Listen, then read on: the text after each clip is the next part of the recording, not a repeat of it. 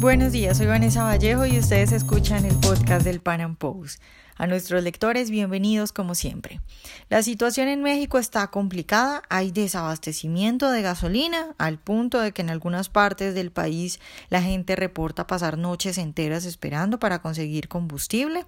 Andrés Manuel López Obrador, el presidente de México, aseguró hace algunas semanas que el desabastecimiento era producto de una estrategia del gobierno para atacar el robo de combustible y dijo entonces que habían decidido cerrar algunos ductos para detener el robo de gasolina y que bueno, por eso habría algunos inconvenientes. Sin embargo, la situación es más que un pequeño inconveniente. Pasar una noche entera o un día entero haciendo fila no es algo menor, pero además es que no queda tan claro si todo esto es incompetencia del gobierno. Es decir, si de verdad se trata de una estrategia para enfrentar ladrones y que, bueno, la estrategia salió mal, o si más bien es que acá hay algo más turbio y lastimosamente lo que vemos es un México que avanza rápidamente por el oscuro camino del socialismo. Hoy vamos a discutir esto, lo que hay de fondo, lo que hay detrás del desabastecimiento y también, por supuesto, les vamos a contar de primera mano cómo está la situación en México. Nuestro invitado es Gerardo Garibay, columnista de diversos medios de comunicación, autor de libros como Sin medias tintas y también profesor universitario. Gerardo, buenos días y de nuevo gracias por estar con nosotros. Muchísimas gracias, buenos días. Igualmente, este, un agradecimiento, un saludo a ti y a todos los que escuchan el podcast del Panel Post. Bueno, Gerardo, empiezo preguntándote lo que la mayoría de la gente que no vive en México y que está pendiente de las noticias quiere saber y es cómo va lo de la lo de la gasolina, lo de la escasez de gasolina, ya está, es normal, es fácil ya conseguir gasolina o sigue todo igual o empeoró. Este, tenemos una situación de desabasto eh, que tiene, digamos, ciertos momentos de una mínima mejoría y hay ciertos días en que se vuelve más complicado, pero en términos generales, básicamente, la situación eh, eh, por lo menos en el caso de Guanajuato ya arriba a la segunda semana sin que veamos una mejoría. Este y hasta el momento dos o tres eh, eh gasolinerías brindando el servicio por municipio tenemos la ventaja de que ya hay empresas privadas particularmente móvil que tiene su propia red de suministro. Entonces gracias a ello el lapso no ha sido tan terrible hubiera sido si todos dependiéramos de la gasolina Pemex, como ocurría hasta hace apenas unos meses. ¿Qué es lo que está pasando? Empezó un desabasto en el eh, estado de Michoacán, fue el primero donde se empezó a dar de manera más clara a principios de, de año. Se extendió también al estado de Guanajuato, de ahí a otras una docena de entidades de la República, incluyendo la capital. Y eh, es una situación en la cual no hay eh, gasolina magna, que es la gasolina de 87 octanos, no hay gasolina premium, que es la gasolina de 91 octanos, y hasta el momento, en términos generales, sí ha habido diésel, aunque hay este, cada vez más notas en el sentido de que ya se están agotando las reservas de diésel con las que cuentan las gasolineras de estos estados. Gerardo, pero para, digamos, ser más específicos, porque hay gente que pone en sus redes sociales que han dormido, eh, el que les tocó que pasar toda la noche en el carro, bueno, eso fue la semana pasada, no sé si ahora esté mejor, pero estamos hablando de que hay lugares en los que la gente puede hacer filas de, de cuánto tiempo. El récord de gente, ahora sí que yo conozco personalmente, este, que me consta que han hecho fila, es 27 horas, es decir, un día entero y tres horas más en la ciudad de Irapuato. En términos generales, lo que se está haciendo es entre 4 y 12 o 13 horas, dependiendo de la gasolinera de la ciudad. Pero sí ha habido casos mucho más extensos, te digo, eh, por lo menos 27 horas, en un caso que yo conozco de manera directa, digamos.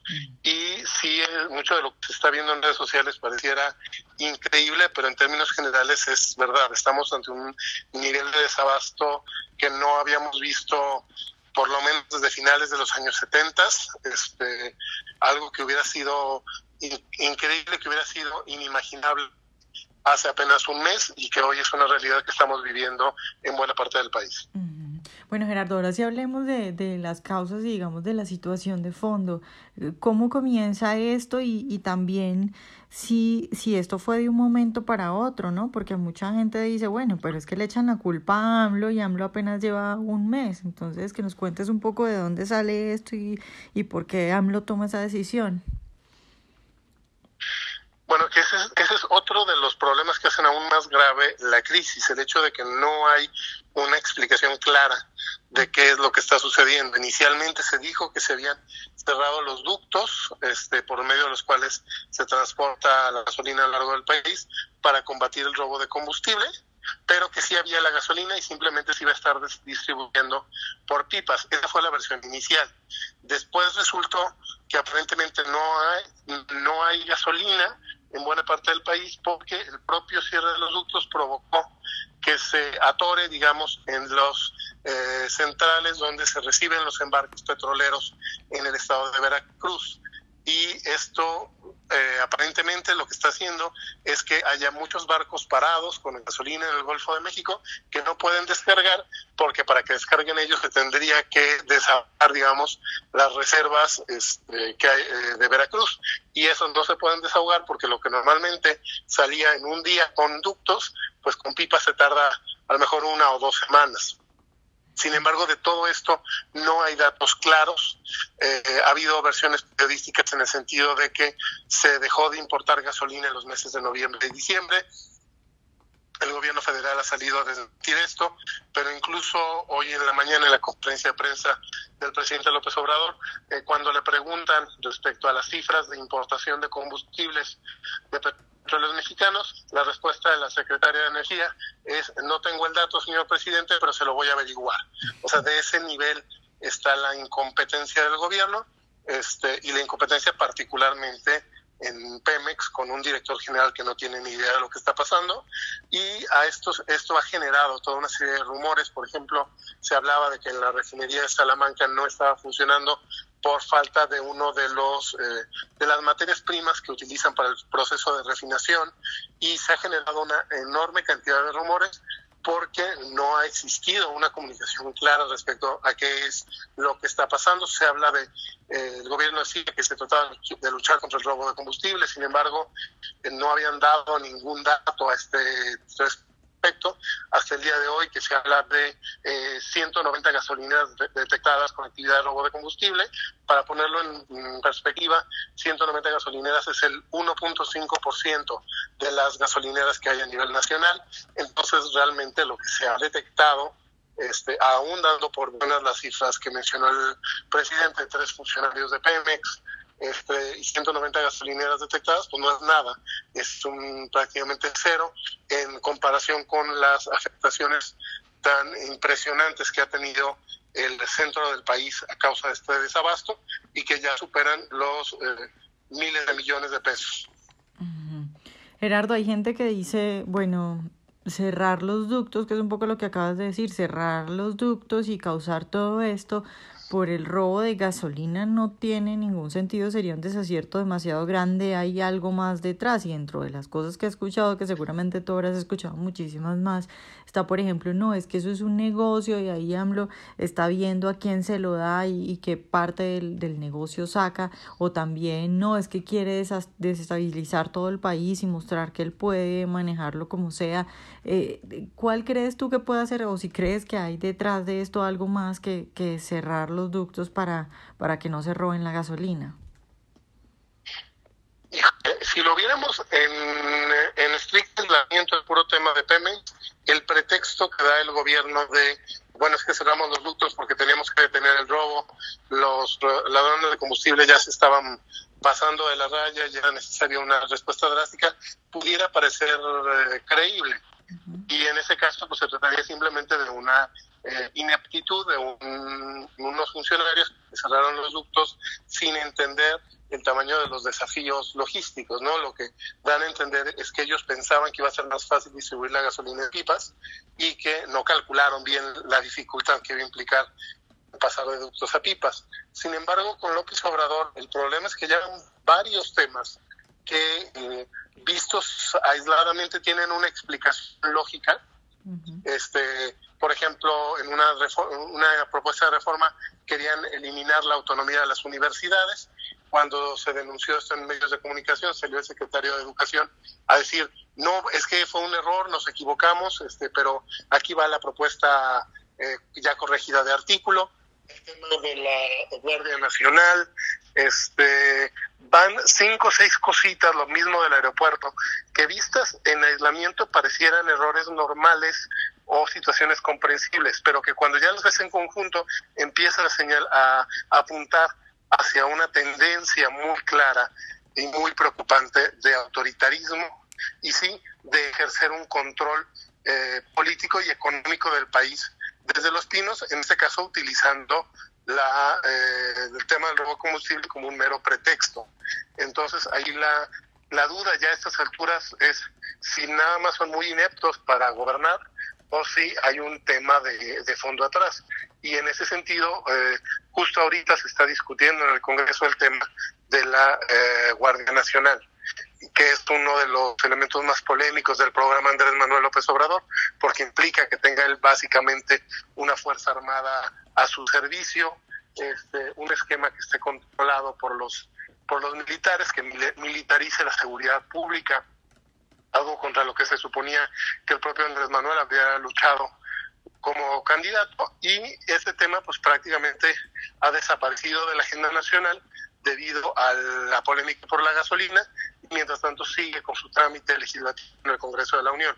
Entonces también pudiera ser una estrategia para desviar la atención de la gente, este, tenernos en la fila de la gasolinera y no dar tiempo de protestar hacia ante situaciones mucho más autoritarias que empiecen a conformarse en los siguientes días.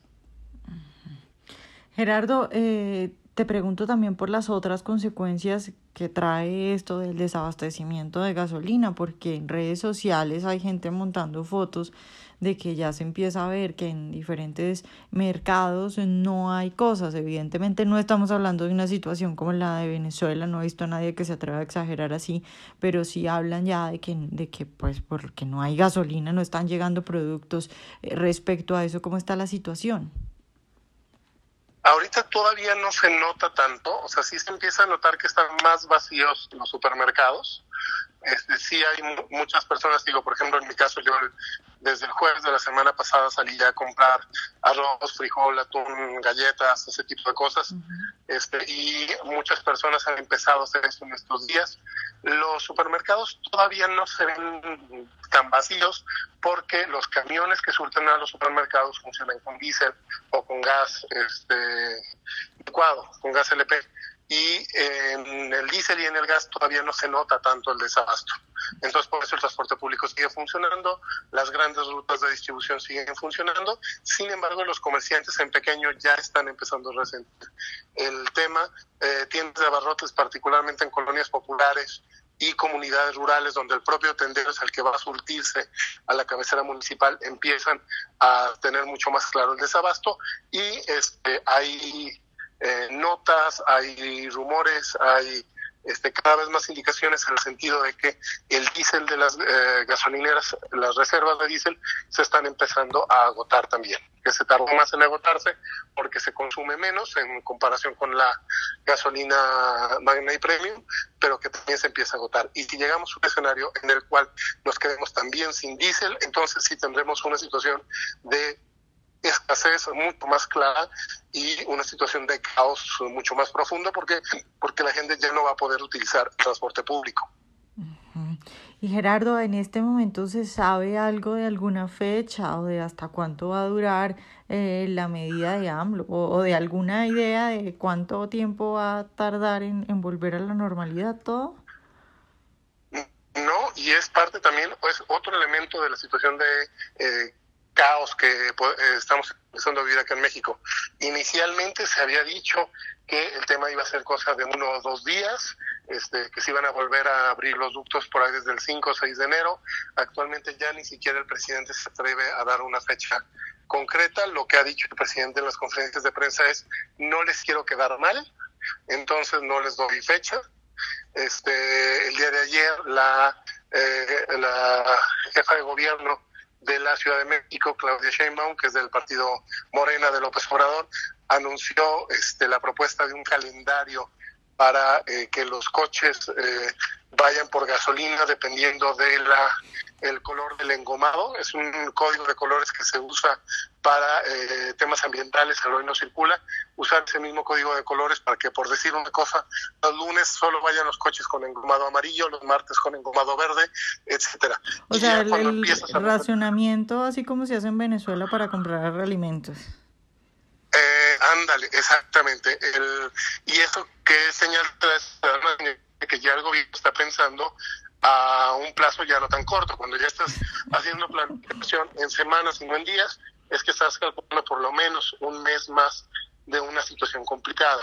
También hay eh, otras personas, otros sectores que se están empezando a mover, concretamente el gobernador de mi estado, Guanajuato, eh, Diego Sinué, ahorita en, en Houston, Texas, tratando de eh, afinar los últimos detalles para una compra de eh, gasolina por ferrocarril. Eh, se habla de 100 ferrotanques, es decir, 100 vagones este, preparados pues, para venir llenos de gasolina al estado de Guanajuato y distribuirse en el estado, que esto ayudaría a paliar un poco los efectos del desabasto oficial de Pemex. Hay que esperar si es que estas gestiones tienen éxito y ver cómo van buscando otros estados hacerlo, hacer lo propio.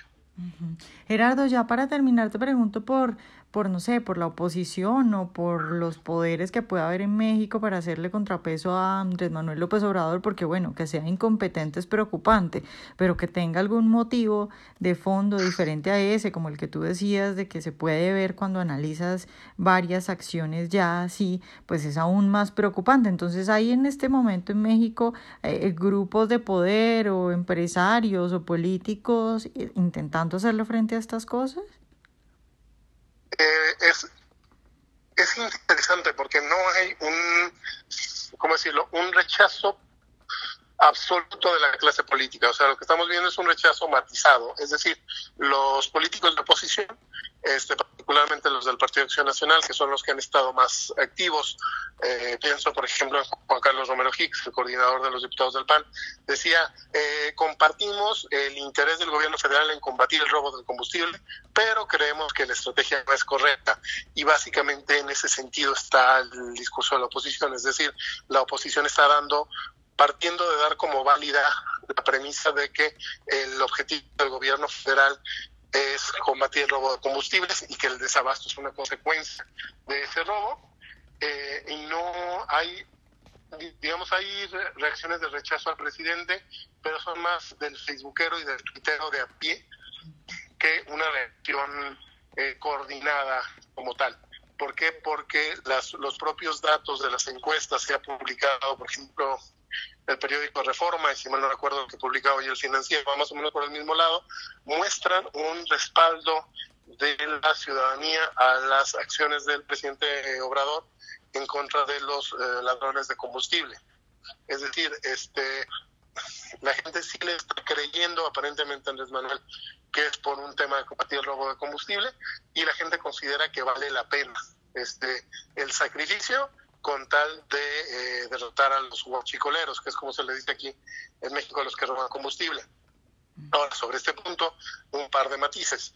en su momento, cuando Felipe Calderón inició la guerra contra el narcotráfico, también de entrada tuvo una reacción positiva de la gente y conforme avanzó esta guerra sin que hubiera resultados concretos, la gente se le volteó. Entonces, en ese sentido hay la esperanza de que si los ciudadanos no ven resultados concretos en esta lucha contra el robo de combustible, eh, más temprano que tarde se le volteará a Andrés Manuel. Y el otro punto es que en buena parte del país todavía no se está viviendo lo que estamos viviendo en Guanajuato. O sea, realmente eh, saber lo que es un desabasto y una crisis en forma por falta de gasolina, eh, somos Guanajuato y Michoacán que ya tenemos dos semanas con este problema.